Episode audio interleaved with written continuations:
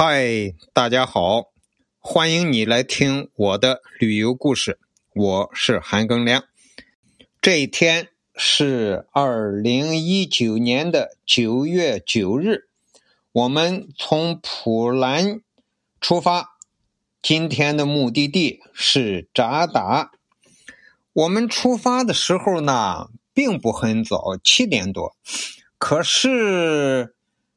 它比北京时间晚了两个多小时啊，就相当于当地时间的五点多，天还不太亮。我们往前开了一段时间呢，天慢慢亮起来。我们这时候看到了日照金山的景色。虽然前面的路上这座山我们叫不上名字，但是。太阳的光辉已经照到了山顶，下面还是黑的，太阳还没照到。这样的景色就叫日照金山。我们又一次的路过了麻旁雍措和拉昂措，到九点半左右呢，就到了冈仁波齐。这里有一个金属的大牌子。立得非常高，上面写着“世界中心冈仁波齐”。冈仁波齐与梅里雪山、阿尼玛清山脉、青海玉树的嘎朵觉沃并称藏传佛教四大神山，而冈仁波齐则是神山之王。冈仁波齐的外形像一座巨大的金字塔。它高高的昂起了头，海拔六千六百五十六米的主峰就是冈仁波齐。冈仁波齐峰是很多宗教中的神山。相传雍仲本教发源于冈仁波齐，印度教亦认为冈仁波齐是湿婆的居所，是世界的中心。耆那教。认为冈仁波齐是他的祖师瑞斯哈巴那沙得道之处。藏传佛教认为此山是圣乐金刚的住所，代表着无量幸福。常年在冈仁波齐转山的信徒有很多。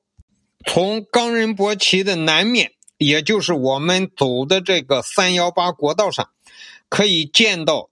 它显著的标志由峰顶垂直而下的巨大的一个冰槽，与一个横向的岩层构成构成了佛教的万字格。在西藏，在阿里，八千米的山有好几个，七千米以上的山有几十个。冈仁波齐只有六千六百多米，并不是最高峰，但是。冈仁波齐附近的山都比他矮一大截，他自己高高的耸立在众山之上，因此他的气势是宏伟的，是壮大的。根据史书上的记载，人们对于冈仁波齐神山的崇拜可以上溯至公元前一千年左右。那么，至今就是有三千年左右的历史了。查阅资料，冈仁波齐神山的故事和传说非常多，在好多宗教里头都有他的故事，在这儿我们就不一一的赘述了。在冈仁波齐这个世界中心这个标牌下面。我们遇到了一帮印度人，坐在那里，面前有三座大客车。